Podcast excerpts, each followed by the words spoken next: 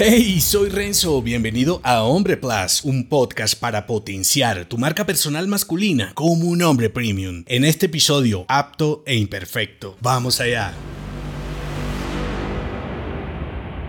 El hombre perfecto es imperfecto, aunque no lo confundas con defectuoso, sumiso e inepto. Esta nueva ola de hombres cristalizados puede llevarte hasta el fondo de tu más profunda mediocridad. Solemos confundir aceptar tu vulnerabilidad con abrazar la mediocridad o cuestionar tu masculinidad con odiar tu naturaleza. Si bien sumergirte en el pensamiento del macho perfecto, sobrado y sabelo todo también puede hundirte, rechazar tu naturaleza es renegar de ti mismo y si le sumas la sensación constante de no ser suficiente, se vuelve la fórmula perfecta para el fracaso. Dicho de otro modo, si te ves perfecto aún siendo un hombre imperfecto, aprenderás a caminar con tu supuesta carga negativa porque quizá lo que otros ven como defecto en realidad no lo es. Por eso es mejor verte como un hombre apto, con actitudes, habilidades, activos y defectos listos para ser explotados, almacenados o desechados. Asumimos erradamente que aquello que otros o nosotros mismos consideramos positivo está listo para usarse y no siempre es así. Por ejemplo, si soy un tipo corpulento de una buena contextura, preparado para una tarea de alto rendimiento, pero estoy obeso, probablemente esa ventaja competitiva física con la que estoy dotado no me sirva de mucho. Quizá este activo meramente físico precise de alimentación saludable y buen ejercicio para explotar su potencial, ¿verdad? Asimismo, llévalo a tu desarrollo personal y profesional. Piensa que aunque estamos predispuestos a ciertas ventajas y desventajas competitivas, es nuestra acción o inacción la que marcará la diferencia entre un hombre inepto y uno apto para la lucha. Por eso, en lugar de verte incompleto para justificar tu pereza, busca en lo que eres más idóneo para diferenciarte del tipo holgazán. Nunca abraces tu imperfección para conformarte con la mediocridad, pues no te llevará a